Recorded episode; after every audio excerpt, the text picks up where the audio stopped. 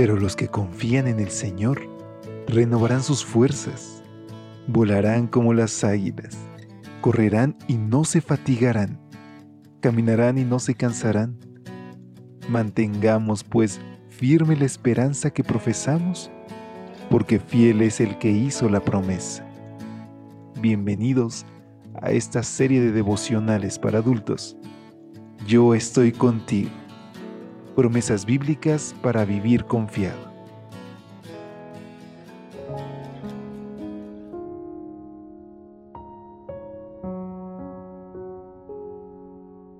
Hola, ¿qué tal? Muy buen día.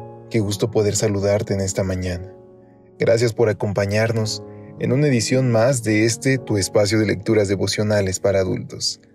A nombre de todo el equipo de Evangelike, este 16 de febrero es para mí un gusto extenderte una calurosa bienvenida, con el firme propósito de que hoy Dios pueda tocar tu corazón, que pueda abrazarte en esos momentos de dificultad y que pueda recordarte todas sus promesas, porque Él es un Dios vivo y nuestro Padre Celestial tiene un amor profundo hacia nosotros y desea que permanezcamos con Él por la eternidad. Es con estas palabras que te invito a que nos acompañes a nuestra reflexión que lleva como título Un Dios que revela los misterios.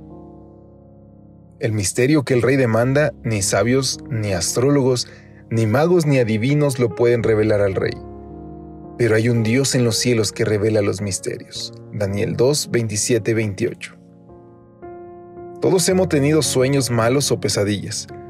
Por lo general, suelen ser momentos muy angustiosos y nos arrebatan la paz durante todo el día. Ahora bien, de acuerdo con un estudio hecho en Francia, incluso nuestros peores sueños podrían redundar en efectos positivos.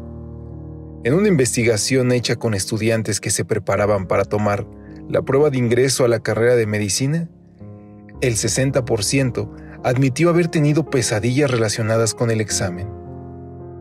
Unos soñaron que llegaban tarde, otros que dejaban preguntas en blanco porque no sabían las respuestas. Lo asombroso del estudio es que los que tuvieron ese sueño sacaron notas más altas que los que no. La Biblia menciona a dos personajes que tuvieron sueños malos, pero esos sueños sirvieron para dar inicio a cosas buenas. Génesis 41 menciona sueños que hicieron que al día siguiente el faraón de Egipto tuviera un espíritu agitado. De igual modo, Nabucodonosor, el orgulloso rey babilónico, tuvo un sueño que le turbó su espíritu.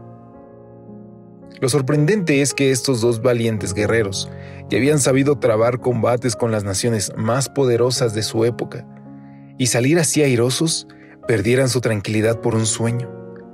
El asunto es que tanto en Egipto como en Babilonia y otras naciones del mundo antiguo, los sueños se consideraban importantes y presagiaban acontecimientos futuros. El punto clave es que aquella perturbación espiritual dio paso al inicio de la revelación divina a ambos monarcas.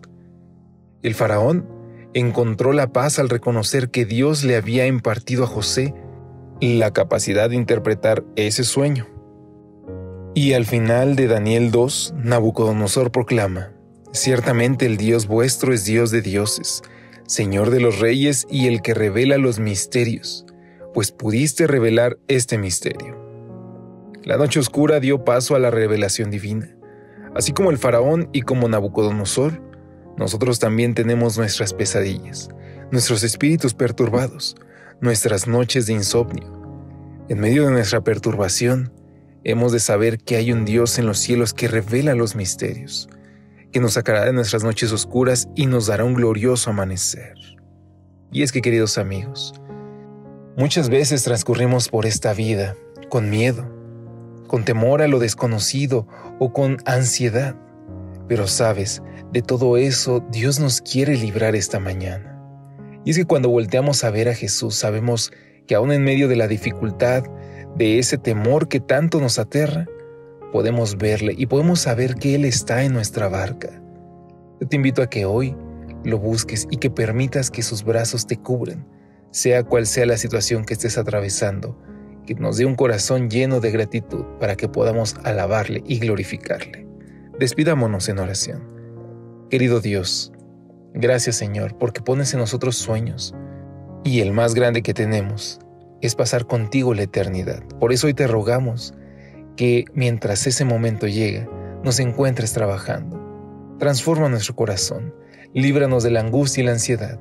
Te lo suplicamos en el nombre de Jesús. Amén. Dios te bendiga. Pasa un excelente día. Hasta pronto.